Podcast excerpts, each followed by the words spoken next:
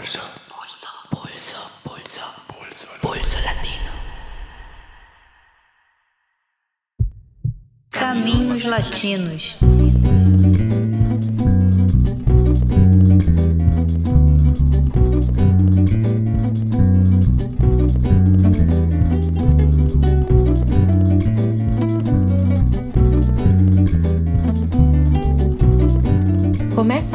O segundo episódio da série Caminhos Latinos. Dessa vez, a gente vai caminhar pelo Paraguai. A série Caminhos Latinos é uma parceria entre o Pulso Latino, o programa Realidade Latino-Americana da Unifesp e a editora Elefante. Eu sou Joana Salem e te convido para embarcar nessa viagem com a gente.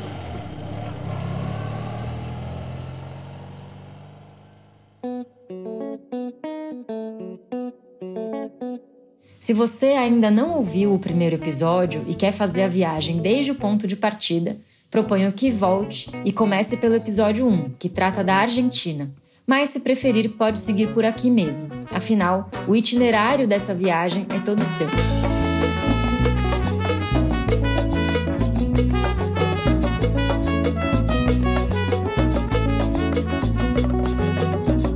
Na primeira parte do episódio, quem vai caminhar com a gente nos contando um pouco da história do Paraguai é o historiador e professor da Unifesp, Fábio Luiz Barbosa dos Santos. Ele é autor de várias obras, entre elas o livro Uma História da Onda Progressista Sul-Americana, editado pela Elefante. Ele também é um dos coordenadores do programa Realidade Latino-Americana. Arriba la usadera, mamita. Já na segunda parte, teremos uma entrevista com o economista paraguaio Luiz Rojas Villagra. Ele é docente da Universidade Nacional de Assunção e autor de vários livros sobre o Paraguai, como, por exemplo, Actores del Agronegócio em Paraguai, La Metamorfosis del Paraguay, del esplendor inicial a su traumática descomposición e Tereré Jeré, Alternativas a la Sociedad Paraguaya Actual.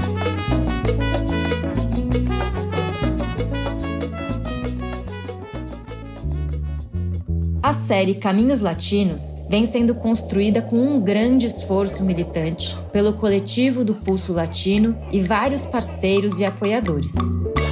Siga o Pulso Latino nas redes sociais, escreva pra gente e indique nosso trabalho para os seus amigos. E claro, não deixe de nos escutar pelo seu aplicativo de podcast favorito. Então vamos ao episódio. Primeiro, um mergulho na história paraguaia com o professor Fábio Luiz. E em seguida, a entrevista com Luiz Rojas, que será conduzida pelo grande parceiro Rafael Lima. Valeu, Rafa!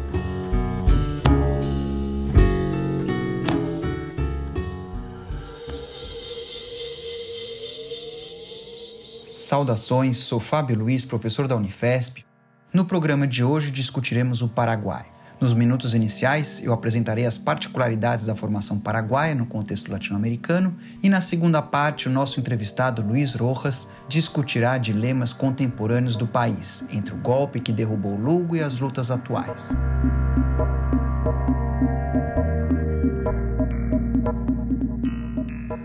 Então, quais as particularidades mais importantes para quem quer entender o passado e o presente do Paraguai?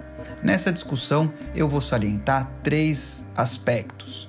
Primeiro, a Guerra da Tríplice Aliança, conhecida no Brasil como Guerra do Paraguai e no Paraguai como Guerra Guaçu, ou seja, Guerra Grande em Guarani. O segundo aspecto é a ditadura do general Stroessner, que se estendeu entre 54 e 89, portanto a mais longeva ditadura da América do Sul. E por fim, a presença dominante do Brasil e de brasileiros no Paraguai, que configura uma relação de subordinação que não tem paralelo na região.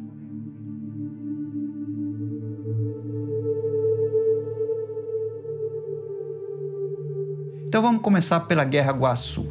Vocês devem saber que a independência do Paraguai, no começo do século XIX, ela foi singular na América Espanhola. Por quê?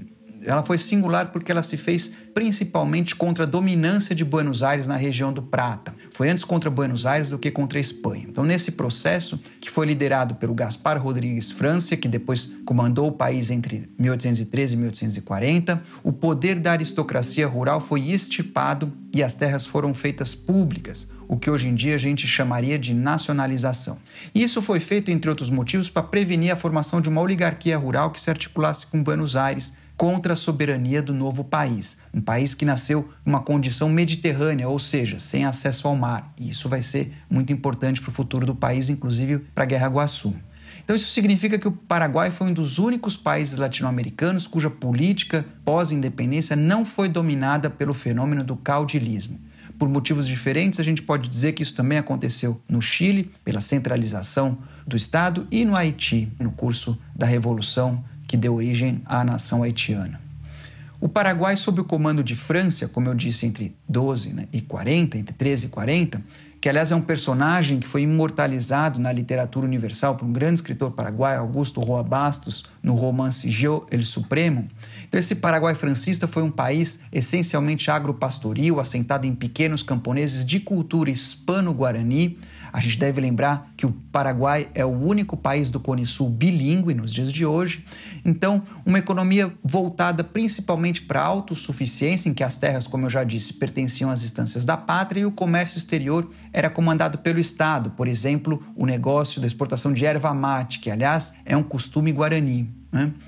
Aliás, muitos brasileiros que visitam o Paraguai notam que os paraguaios falam castelhano com sotaque caipira, o que provavelmente tem a ver com o legado comum guarani nessa região do Cone Sul.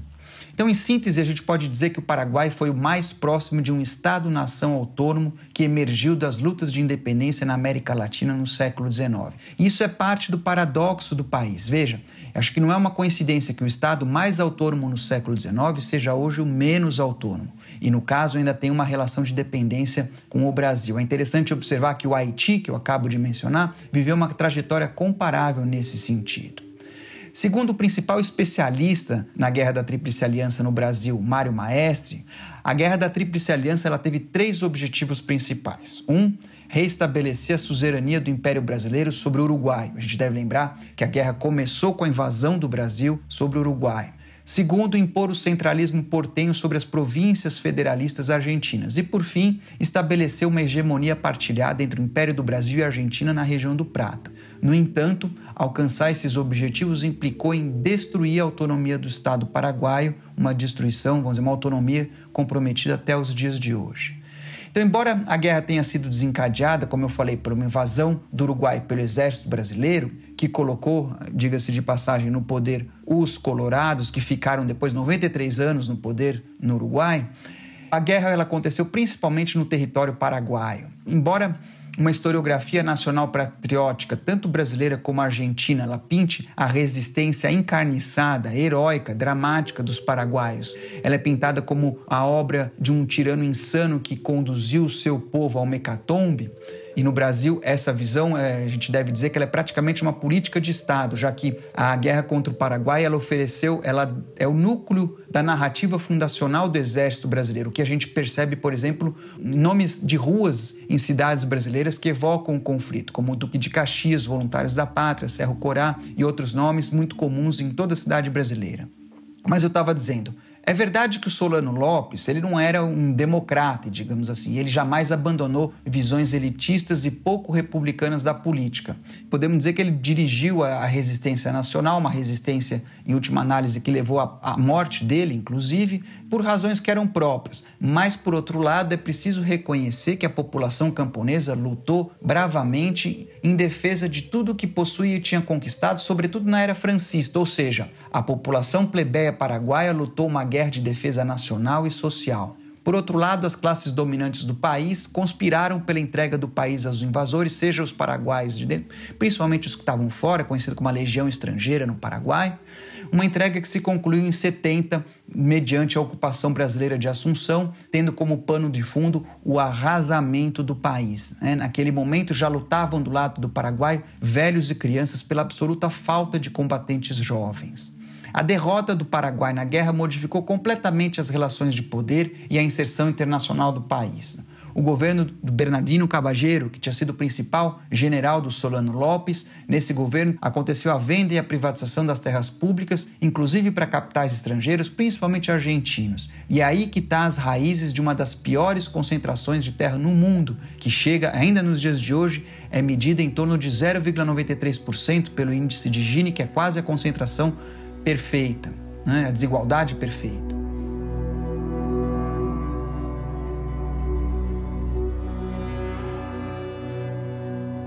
Nos anos seguintes, depois do final da guerra, também foram fundados clubes políticos que deram origem, em 1887, aos dois partidos que dominam a política do país até hoje: a Associação Nacional Republicana, que é mais conhecida como os Colorados, e o Partido Liberal. É possível dizer que também no Paraguai pós-guerra se estabeleceu como política de Estado uma narrativa que viu no Solano Lopes o único responsável pela guerra e a intervenção aliancista como uma obra humanitária que salvou, vamos dizer, para a salvação do país.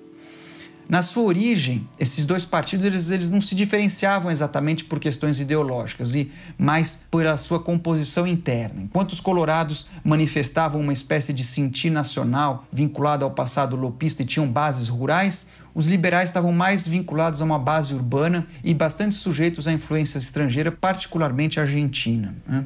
Os colorados tinham uma base de apoio nos camponeses do interior, que chamavam dos pinandis, os pés descalços, né? Organizados por caudilhos e às vezes ex-combatentes da, da, da, Guerra Grande, enquanto os liberais se apoiavam principalmente nas elites de Assunção, alguns dos quais tinham retornado depois do fim da guerra. Então, inicialmente, os colorados dominaram a política até 1904, ano em que houve o que se chama uma, revolução paraguai. Muitas vezes na historiografia paraguai, golpes e, vamos dizer, levantes, assonadas são conhecidas, nomeadas como revoluções. Né? Então, os liberais cabeçaram um, um, movimento armado que daí inaugurou uma etapa de dominância liberal até 36. Né? Esse período foi marcado por uma extrema instabilidade, que aliás, uma instabilidade que só foi superada pela intervenção dos militares por meio de duas ditaduras, a primeira entre 40 e 48 e depois a ditadura do Stroessner a partir de 54. Então, nesse período, né, entre 1904 e 1940, quando começa a ditadura do general Morínigo, é possível contar 22 presidentes, 21 tentativas de golpe de Estado, levantes militares, duas guerras civis, enquanto o estado de sítio foi decretado 14 vezes. Né? Então, para ilustrar essa instabilidade.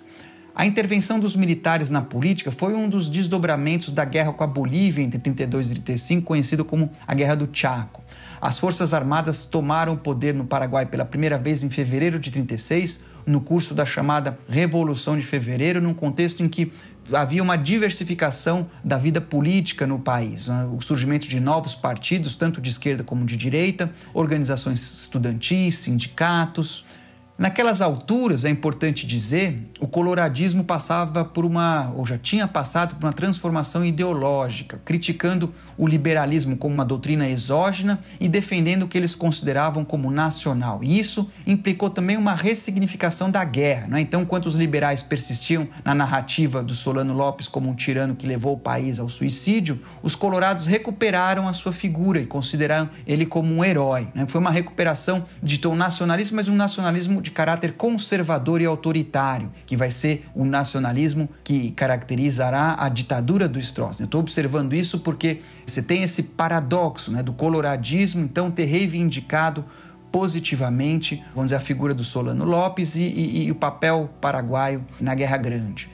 A ditadura do general Morínigo entre 40 e 48, então ela representou o fim da hegemonia liberal. E quando esse regime ensaiou uma abertura democrática em 47, era o contexto já da Guerra Fria, o Paraguai acabou mergulhando na guerra civil mais sangrenta da sua história, que no seu desenlace terminou com milhares de liberais, de febreiristas, que é o pessoal do Levante de, de fevereiro de 36, e comunistas mortos, exilados, enfim, um conflito bastante violento e que pode ser considerado como ponto de ascensão né, da tomada do poder pelos colorados. Daí em diante, até os dias de hoje, todas as alternâncias políticas no país elas se deram no interior do coloradismo. A única exceção a esse padrão foi a breve presidência do Fernando Lugo entre 2008 e 2012, o que ajuda a aquilatar o significado desse governo que será discutido mais adiante. Então, mesmo a ditadura do Stroessner em 54, o golpe que abriu caminho para a ditadura, foi contra um colorado, né? um, um colorado democrata, podemos dizer, o Francisco Chaves, que tinha sido eleito, entre aspas, numa eleição de candidato único e foi derrubado no momento em que ele se aproximava, flertava com o peronismo. A gente deve lembrar essas sincronias da história da América Latina. 54 foi o ano do suicídio do Vargas e 55 anos seguinte foi o golpe que derrubou o Perón. Então, depois de uma breve transição, o então coronel é, Stroessner assumiu o comando do país e ele segurou esse comando por 35 anos, então entre 54 e 89. Pensem que é mais ou menos como se tivesse uma ditadura com um ditador entre o suicídio do Getúlio e a eleição do Collor.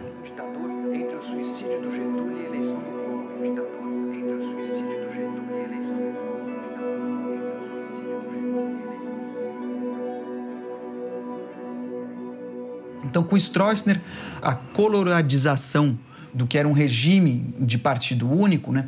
um, é, um regime de partido único colorado, mas que era civil, passou a ser militar.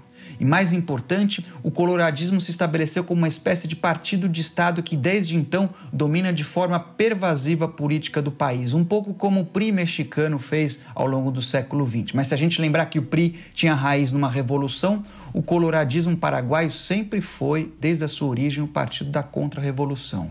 Isso, claro, teve efeito sobre a política de esquerda, né, num país em que até hoje o Estado é o principal empregador, portanto, o principal do sindicalismo do país é atrelado ao Estado, e, evidentemente, se o coloradismo se mistura com o Estado, a gente já percebe as dificuldades de formação de um movimento vamos dizer, trabalhador autônomo no país. Além de estabelecer a dominância colorada, a ditadura implicou também uma inflexão na inserção internacional do país. A importância da Argentina declinou, junto com o declínio da importância da Argentina de modo geral. E as relações com o Brasil e com os Estados Unidos se impuseram, se intensificaram no lugar. Então, se em 1940 mais da metade do investimento estrangeiro no país era argentino, 20 anos depois eram os Estados Unidos que lideravam, seguidos pelo Brasil.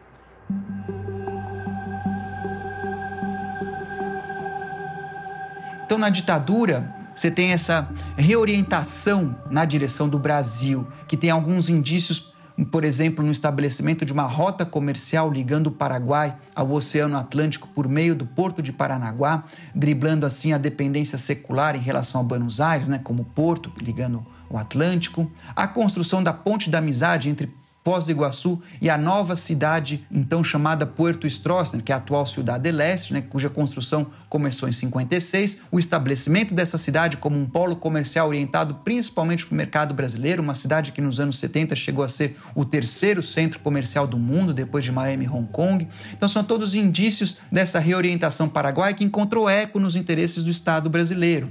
Vínculos que evidentemente se estreitaram com a ditadura do Brasil, quando preocupações geopolíticas e econômicas de um lado e de outro convergiram em projetos de interesse comum, como a colonização da região fronteiriça, em que a marcha para o oeste, no caso brasileiro, convergiu com o que chama a marcha para o leste, no caso paraguaio, a construção da usina de Itaipu e a cumplicidade em torno da repressão social que tem como principal expressão a Operação Condors. Talvez vocês saibam, os principais arquivos, o maior achado de arquivos é, da Operação Condor aconteceu no Paraguai.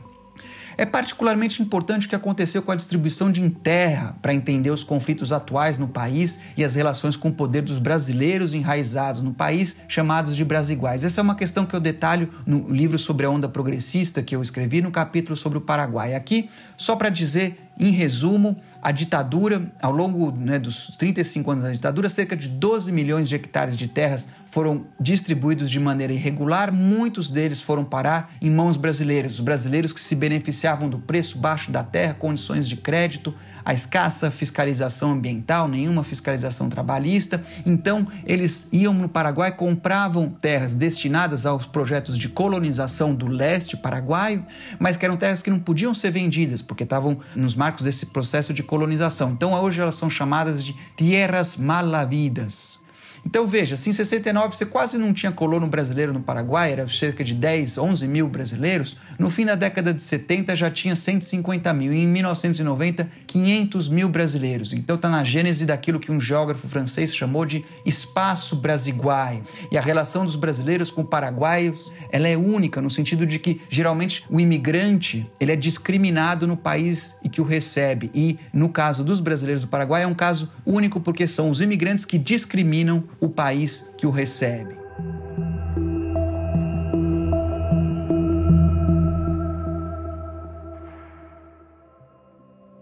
Fim da ditadura do Stroessner chegou com o fim da Guerra Fria. Né? Ele caiu com um golpe militar liderado por um, por um, por um militar que, inclusive, tinha laços familiares com né, o chamado Andrés Rodrigues. Isso aconteceu em 89 e em 93, finalmente, realizaram-se as primeiras eleições presidenciais diretas da história do país. Nos anos seguintes, muita coisa aconteceu. O vice-presidente Arganha foi assassinado em 99, depois teve a renúncia do Cubas Graus, diante do, do, da pressão popular, um episódio conhecido como Março Paraguaio. Teve as aventuras do general Lino Oviedo, que foi parar no exílio, sempre no Brasil. Mesmo Stroessner, quando caiu, veio se exilar no Brasil. Depois ele foi preso, liderou uma dissidência intercolorada.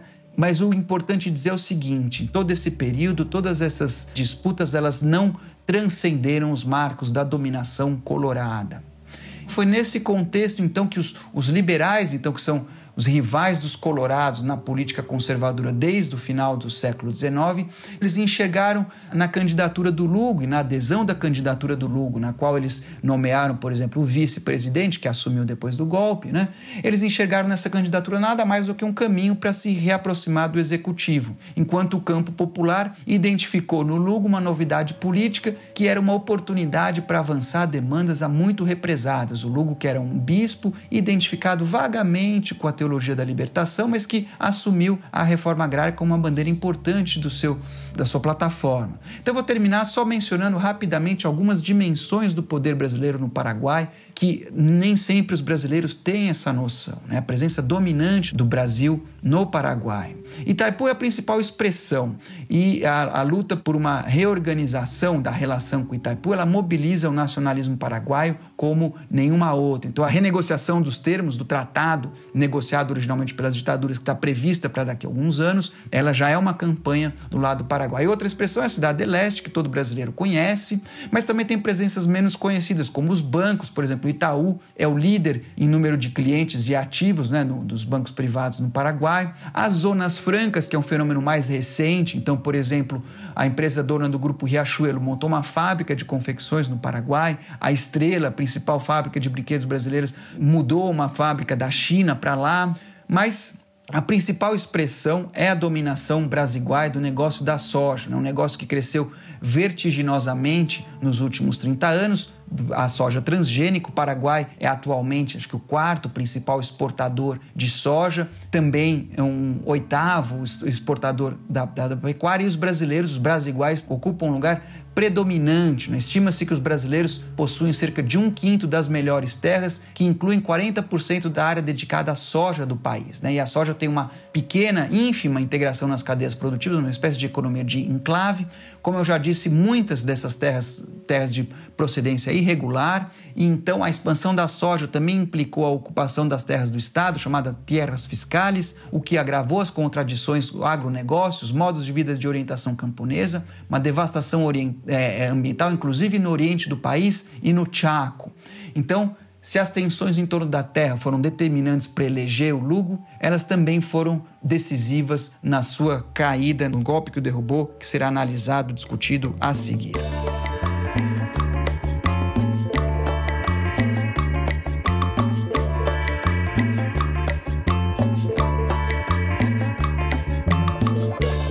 Olá, sou Rafael Lima e agora, partindo deste caminho pela história do Paraguai, traçado pelo Fábio Luiz, passamos a um bate-papo com Luiz Rojas Villagra.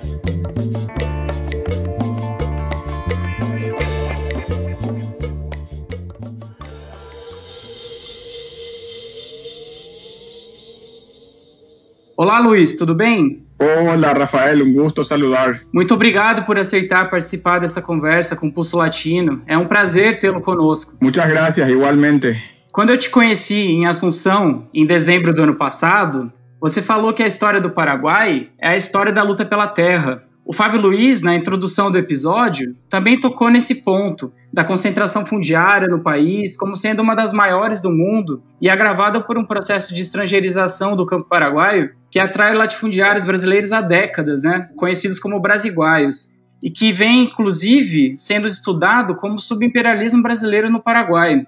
Como você vê esse capítulo da luta pela terra com a relação entre Paraguai e Brasil? Exactamente, podemos sintetizar la historia del Paraguay en gran medida como la historia de lucha por la tierra. El Paraguay no ha sido un país cuya riqueza haya, se haya generado del sector de la explotación mineral, de la explotación petrolera, una industrialización importante históricamente el Paraguay ha sido un país que ha vivido eh, a partir de la producción agrícola, pecuaria, de la producción primaria vinculada a la tierra. Además de, de porque el país no tuvo y no tiene una población muy numerosa, entonces hay una baja densidad poblacional que ha hecho que haya mucha tierra disponible y tierra de mucha fertilidad, muy propicia para la producción agrícola. Entonces hemos tenido históricamente conflictos, ¿verdad? En torno a la tierra, su posesión, su uso, su control, y lo que ha generado riqueza, ha generado pobreza, ha generado exclusión, innumerables conflictos históricamente, ¿verdad?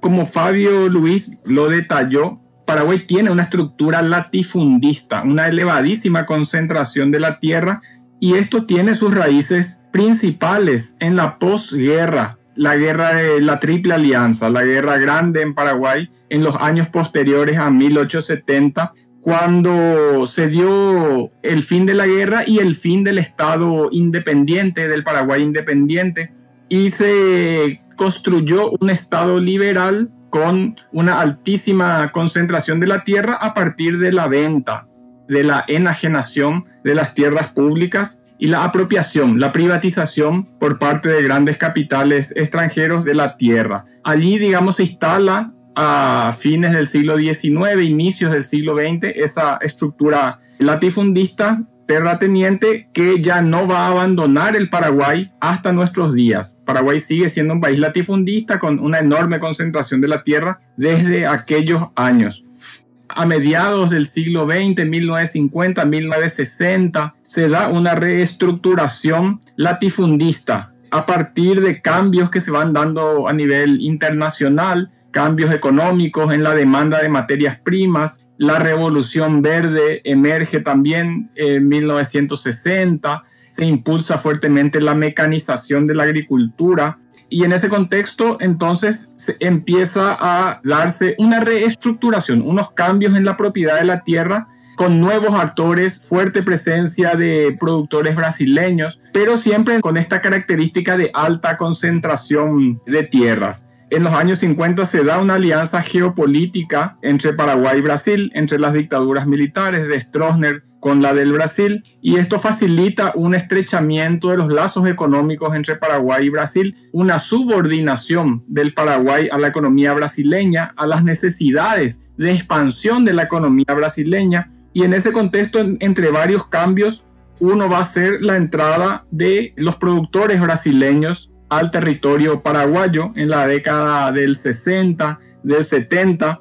Quienes venían del Brasil con cierto capital eran productores agrícolas en su mayoría y se instalaron en las zonas fronterizas del Paraguay, comprando tierras, empezando a abrir la frontera agrícola, desmontando y iniciando la producción mecanizada que en Paraguay no tenía mucha presencia. La producción eh, de monocultivos, principalmente la soja, desde aquellos años. El gobierno de Stroessner fue muy concesivo con estos productores brasileños, que se les conoce como brasiguayos, sin mayor regulación de tipo ambiental, de tipo impositiva. Y el valor de la tierra en Paraguay era muy inferior al valor de la tierra en Brasil. Entonces eso provocó una migración importante de aproximadamente 400 mil brasileños que llegaron al Paraguay para trabajar o explotar la tierra y, los recursos naturales. Con el tiempo esta presencia brasileña se fue consolidando y diversificando también, no solamente ya la soja, también la ganadería, la producción de carne, la producción vacuna, Luego, en otros renglones, la presencia de, productores brasileños se fue diversificando, inversiones brasileñas en la producción de arroz, en la reforestación con fines de agrocombustibles y en otras ramas de la actividad productiva también. La maquila, el sistema financiero, los frigoríficos para exportación de carne, el comercio fronterizo, incluso actividades ilegales como el narcotráfico, crimen organizado, también tuvieron fuerte presencia de actores brasileños asociados a actores locales paraguayos. Entonces esa presencia fuerte del Brasil desde los años 60, 70 ya se ha quedado como un rasgo fundamental de un modelo económico muy dependiente del mercado mundial y particularmente de la dinámica brasileña, de la economía brasileña.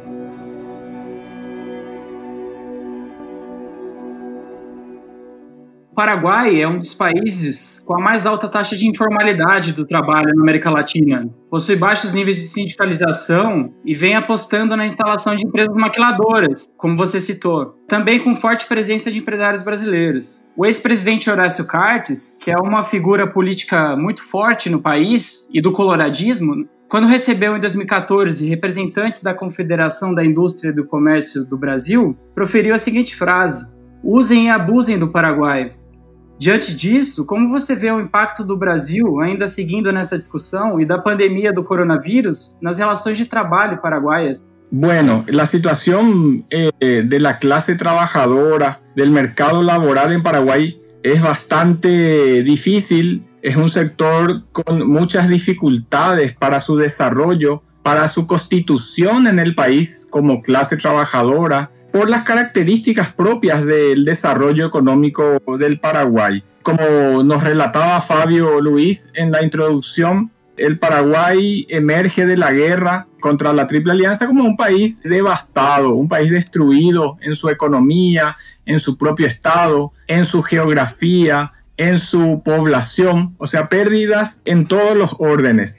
Y como efecto de la guerra, el Paraguay es vinculado a la economía mundial como un país proveedor de materias primas, como un país sin mayores procesos de industrialización, de desarrollo de actividades industriales, sino más bien explotación de recursos naturales, de la tierra, de los bosques, de la madera, del agua y exportación de esas materias primas hacia los mercados internacionales. Entonces, en esa división internacional del trabajo, Paraguay queda relegado a no tener un desarrollo industrial.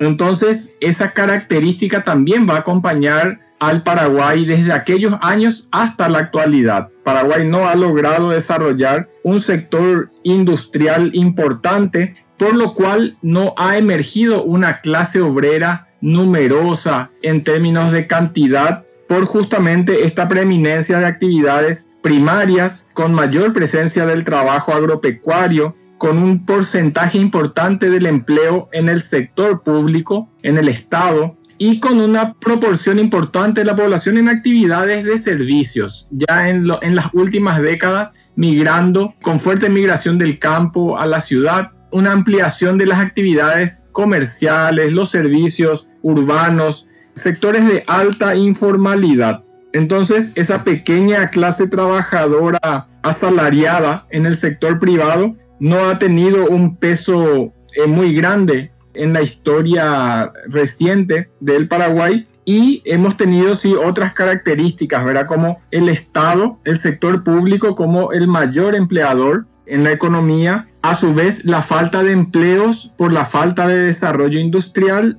además de saldarse con el empleo estatal, se saldó con una fuerte emigración de paraguayos al exterior, en gran cantidad a Buenos Aires, en un momento también en una cantidad importante a los Estados Unidos, en un momento a España, una emigración bastante fluida hacia otros países.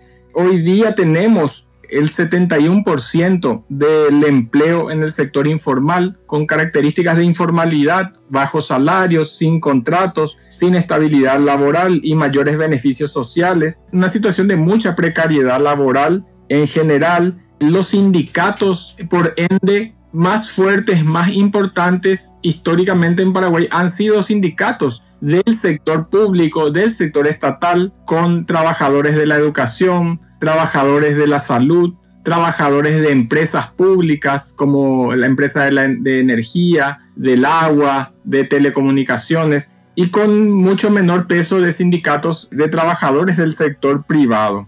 En resumen, Paraguay, por este papel de proveedor de materias primas, tiene una economía globalizada, pero internamente tan solo un 20% aproximadamente de, la, de los trabajadores, de la población en general, está vinculada a esa economía globalizada, la gran mayoría está en una situación de depresión económica, de flexibilización laboral, de precariedad económica, con mucha desigualdad, pobreza, marginación, exclusión social y lógicamente también altos niveles de violencia, de delincuencia, como resultado de ese modelo sin desarrollo y de alta dependencia del capital y de la demanda internacional.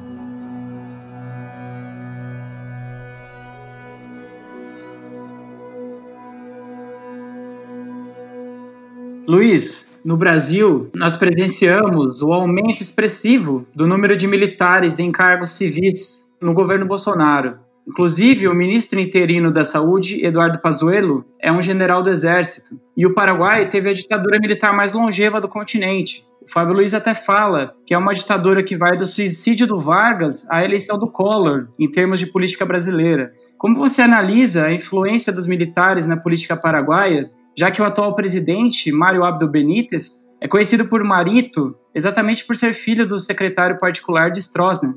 Los militares eh, han tenido una participación muy significativa en la historia política, económica, social del Paraguay, con largos periodos de, de gobierno militares, lo cual en los últimos años ha perdido relevancia, ha perdido centralidad el estamento militar en la política paraguaya.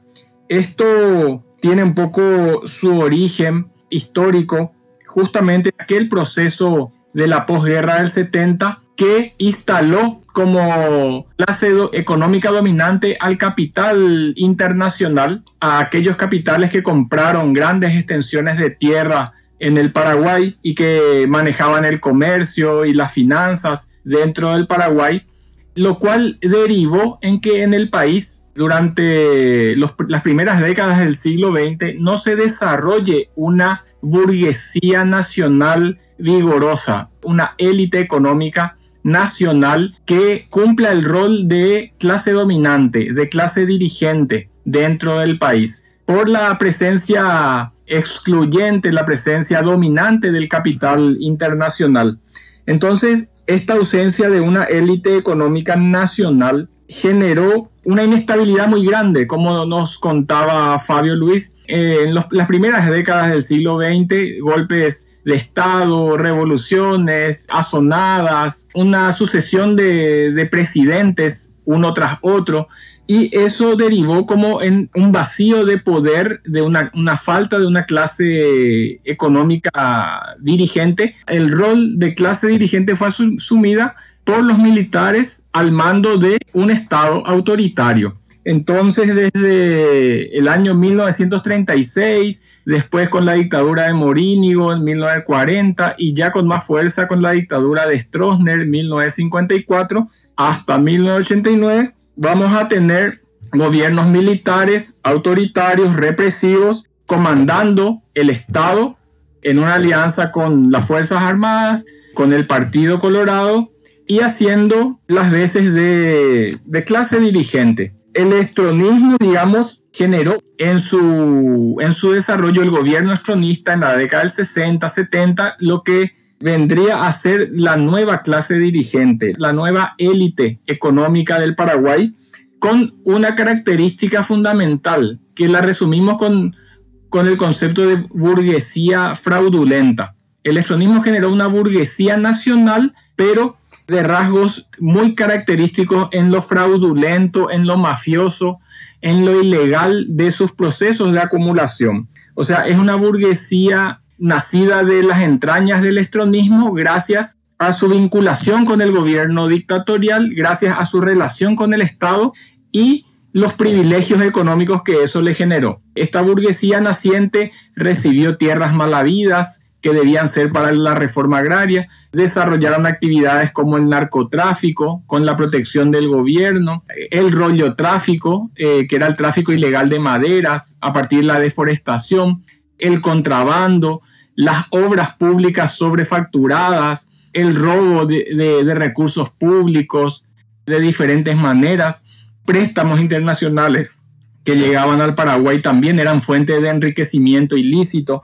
Entonces ahí nace una burguesía fraudulenta, eh, una élite económica que va a partir de la caída de Stroessner ya en los años 90 va a ocupar ese rol de eh, burguesía nacional, de clase dominante, de élite económica, que va a tomar la posta del Estado autoritario y bajo las formas de una democracia formal, con elecciones y con rituales democráticos, va a liderar el proceso de transición eh, de los años 90, con un protagonismo en declive, digamos, del estamento militar, que va a tener como últimos grandes caudillos, grandes representantes a Andrés Rodríguez, que fue quien dio el golpe contra Stroessner y que fue presidente hasta 1993, y posteriormente el general Lino Oviedo, que bueno, tuvo mucho protagonismo político hasta la década del 90, inicios del 2000, pero fue el último gran caudillo militar vinculado al Partido Colorado, pero posteriormente a eso eh, ya no hubo una presencia muy fuerte de las Fuerzas Armadas en la política, al menos abiertamente. Incluso en las últimas elecciones, algunos candidatos, digamos, de extracción militar no tuvieron mayor, mayor éxito en, en su presentación. En fin, la posta de, del rol hegemónico de los militares lo heredó una burguesía mafiosa, fraudulenta, incubada bajo el estronismo y que hoy gobierna el Paraguay desde Mario Abdo Benítez actual presidente, como también Horacio Cartes y otros representantes de ese sector.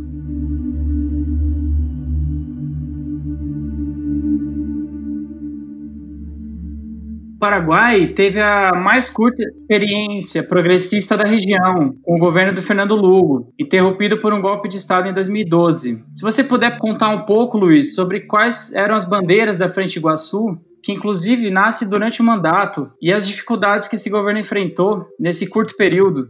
Bueno, el gobierno de Lugo lógicamente es resultado también de este proceso histórico que estamos conversando, de la hegemonía del Partido Colorado ya desde la década del 40, hegemonía, digamos, que generó un país devastado económica y socialmente, fragmentado, un país con altos niveles de pobreza, desigualdad, altísima exclusión, y todo ello, bueno, fue también agotando la gestión del propio Partido Colorado hacia la sociedad. O sea, la sociedad paraguaya también veía como necesaria un cambio político, una renovación del gobierno, del partido en el gobierno.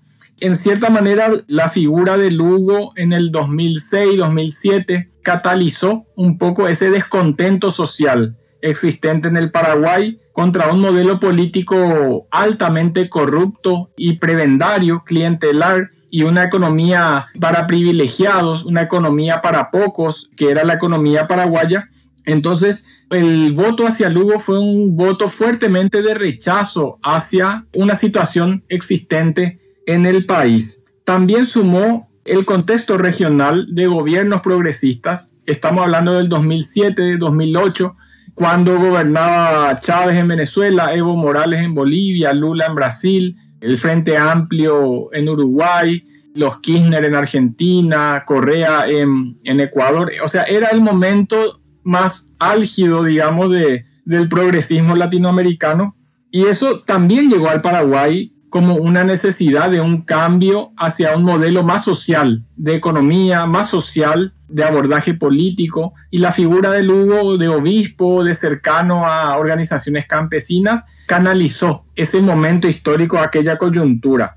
Lugo no tenía condiciones propias para llevar una candidatura exitosa, no tenía un partido propio, no tenía bases eh, sociales sólidas, entonces hizo una alianza con un partido conservador, con el segundo partido en importancia, eh, un partido de derecha en Paraguay, que es el Partido Liberal, el Partido Liberal Radical Auténtico, y también con apoyo de sectores populares, pero no era un proyecto transformador, emancipador, por lo cual las banderas, digamos, las propuestas, eran propuestas mínimas, eran propuestas democráticas, de renovación, por ejemplo, del Poder Judicial, de la despartidización del Poder Judicial, de una reforma agraria que mejore las condiciones de la población campesina, la soberanía hidroeléctrica que tenía que ver con la renegociación de Itaipú con el Brasil, entonces eran estas un poco las banderas, digamos, del, gobierno de Lugo, pero logrado el objetivo primero de llegar al, de ganar las elecciones, llegar al poder,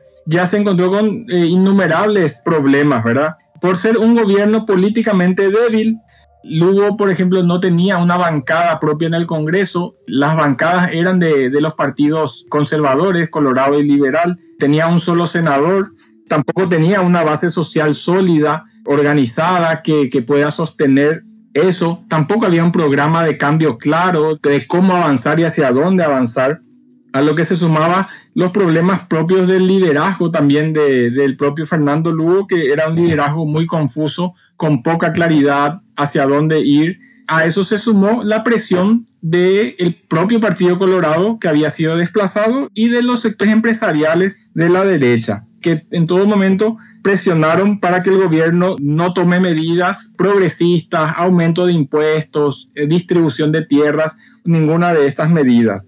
Tan solo el gobierno de Lugo amenazó o amagó con algunos cambios, con tocar algunos intereses vinculados a la propiedad de la tierra, recuperar algunas tierras malavidas, eso generó un descontento ya en el sector oligárquico interno y generó las condiciones para un juicio político, donde el Partido Liberal fue clave, el aliado de Lugo, eh, se dio la vuelta eh, a raíz de la coyuntura cambiante y vieron la oportunidad de asumir el gobierno y facilitaron el proceso del juicio político que se concretó finalmente en el 2012 y que finalmente posibilitó el retorno del Partido Colorado ya en el 2013 con la cara medio lavada después de una alternancia fallida sin mayores cambios significativos para la población.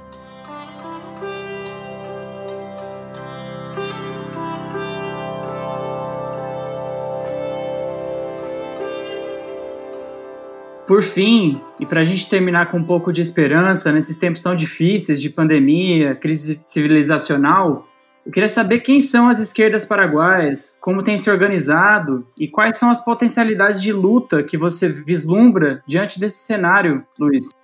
E existe muita diversidade dentro de las izquierdas, las organizaciones sociales, existen diferentes luchas un tanto fragmentadas, un tanto desarticuladas todavía, pero el proceso histórico paraguayo ha sido altamente complejo. Hemos tenido un periodo muy represivo con los gobiernos militares, el estronismo fue muy implacable en la persecución, en el asesinato, la tortura, el exilio. Eso dejó una herencia, una estela de, de miedo, de temor, de dificultad en la participación política de, varias generaciones y también dificultad en la organización de los sectores populares. También el estronismo generó una política de cooptación de líderes sociales, de trabajadores, de sindicalistas, a través de cargos en el Estado, de algunas prebendas, o sea, mucha corrupción, mucho clientelismo también dificultaron la organización de, de los sectores populares. Sin embargo, han habido luchas muy intensas por la tierra, luchas campesinas, luchas de comunidades indígenas por acceder a un territorio, a un pedazo de tierra. Cientos de asentamientos campesinos se han logrado en base a, las ocupaciones, a la lucha organizada eh, desde los años 80, 90. En los últimos años fue más difícil por la creciente criminalización de la lucha social, pero también han habido los últimos años luchas estudiantiles, han habido importantes luchas de movimientos barriales, de sectores sin techo, de trabajadores también por mejorar su situación laboral. Entonces, la lucha social es diversa de las mujeres, colectivos de mujeres que van reivindicando derechos, los derechos de las mujeres también. Entonces, la lucha está viva, la lucha está en diferentes sectores, de diferentes maneras. También hay una izquierda partidaria, hoy día, digamos, dividida como en dos sectores, una izquierda más institucionalista, más volcada a los procesos electorales y a ganar espacios en instituciones del Estado. Bueno, esa es la izquierda liderada por, por Lugo y el Frente Guazú. Y otra izquierda como el Partido Comunista Paraguayo, el Partido Paraguay Pajurá, que es un partido de fuerte base campesina, que digamos una izquierda no institucionalista que apuesta más a la lucha popular, a la lucha social, eh, bajo la consigna de la construcción de, de poder popular. Y bueno, en esa diversidad de actores todavía predomina una significativa fragmentación o ciertas divisiones que impiden que las izquierdas y los sectores populares, las organizaciones sociales, logren tener una fuerza, una escala, un volumen que permita confrontar con mayor éxito contra el Estado oligárquico, contra las políticas neoliberales y contra la clase dominante empresarial fraudulenta que, gobierna el Paraguay. Pero hay muchas experiencias de lucha muy, muy ricas, hay, hay conquistas de derechos también, hay, como decía, muchos asentamientos en las zonas rurales, en zonas periurbanas, que son resultado de la lucha y que hoy ofrecen condiciones de vida para quienes viven allí, quienes lucharon, los hijos. Entonces hay un cúmulo de experiencias dispersas que pueden converger y bueno, se está trabajando en eso de diferentes maneras en la tarea de hoy, de, articular, de converger, de unir diferentes actores que tienen el denominador común de ser víctimas de un sistema económico, político, excluyente, instalado, construido para beneficiar a pequeñas minorías económicamente dominantes.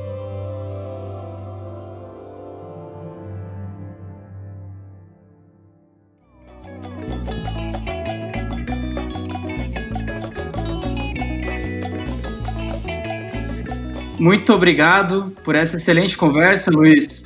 Sem dúvidas vai contribuir para que os brasileiros conheçam melhor a realidade paraguaia. Isso é fundamental. Muchas gracias, Rafael. Y las luchas nuestras son las luchas del pueblo brasileño también, de los pueblos latinoamericanos, y nuestras articulaciones tienen que ser también por encima de las fronteras, ya que tenemos mucho que ganar en una lucha latinoamericana colectiva. Muito obrigado. Esperamos vocês no próximo episódio da série Caminhos Latinos, que vai ser sobre o Uruguai.